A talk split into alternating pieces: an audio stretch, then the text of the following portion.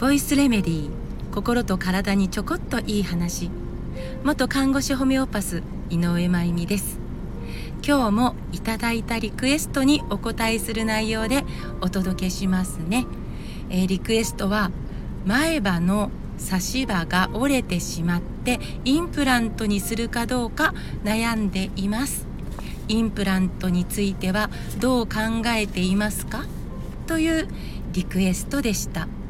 で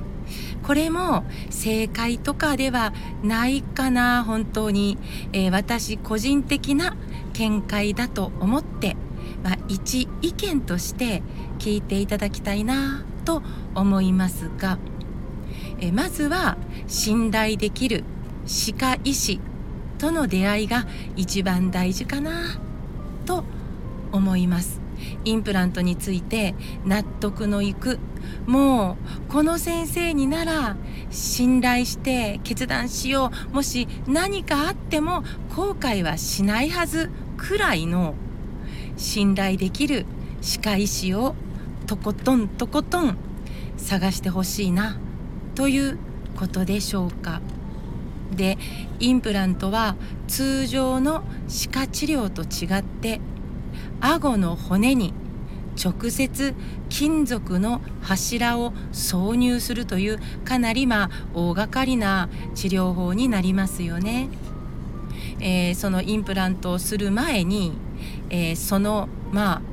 えー、原因となっているというか歯と歯の根っこを全部抜くいわゆる抜歯が、まあ、全体前段階で行われますね。なので抜歯そのものの技術がかなりまず問われると思います歯がまあ抜歯によってなくなったまあその大きな空間がまあ起こるわけなんですけどそこが清潔を維持できて炎症が起こらず細菌感染も起こさず抜歯のダメージからまず治癒できることが大前提ですね。その第一段階が、えー、しっかりクリアできてないとその抜歯のダメージが残る上からインプラントする。いわゆるあの顎の骨に挿入していくということになるわけですから、えー、インプラントの素材というか、まあ、金属という異物が、えー、直接骨に入ってくる、ね、インプラントそのものでさえ、まあ、その素材に対する免疫反応も含めかなりの人体の動揺が考えられるから、まあ、そこにそもそもその土台、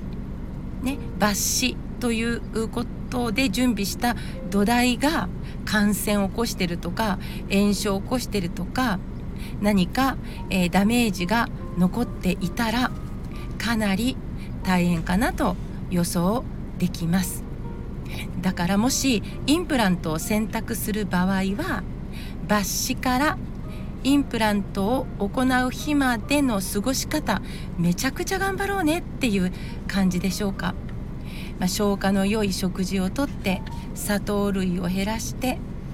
しっかり睡眠をとって体調を万全にできるようにすることですかね。口腔ケアも医師と相談してちゃんと継続的にすること。免疫力のサポートとしてビタミン C、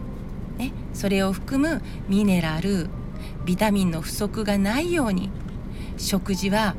インプラント全中5通して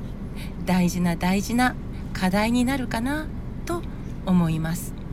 さらに骨そのものの健康度も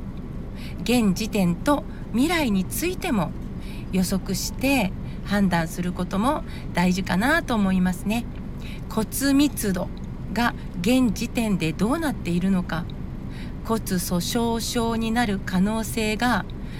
えー、見えているような状態で顎の骨にかなり太い金属を差し込むことをした場合それが持つのかどうか。でもう一つはインプラントの素材へのアレルギーなど。インプラントってねやっぱり一度入れたらやっぱりなんか合わないからやめたって外すっていうことが、まあ、ものすごく困難ですね。だから、えー、入れたらもうほぼずっと付き合っていくことになるかと思います。なのでインプラントがいいか悪いかね私はそこは判断できないのですけれども、えー、自分自身の体調体質栄養状態心の状態をめっちゃいい状態に持っていく自己責任のところも備えつつ信頼できる歯科医師と納得がいくまでお話しされることをお勧めします、えー、前歯は腎臓と膀胱につながっている歯ですよね。歯は臓器。そしてそれぞれが体中の臓器とつながってます。だからこそ慎重に妥協せずに、えー、決めていく。その上で選択したことであれば不正解というものはないと、えー、私は思っています。さて明日は、えー、兵庫県西脇市にある播州織であまりにも素敵で有名な玉木新芽さんで定期開催されている井戸場玉木というイベントでお話をさせていただくのですがなんとなんとこのタイミングで関東から来てくださる歯科医師の篠原拓也さんとのコラボのお話会です。無料です。歯のことについてはきっとたくさんのご質問があるのではないかと思いますので是非来れる方は会場に来ていただいて直接、えー、ご質問できる絶好のチャンスですので、えー、ぜひ、えー、足をお運びください。お申し込み先をリンクに貼っておきます。今日も最後まで聞いてくださってありがとうございます。また明日お会いしましょう。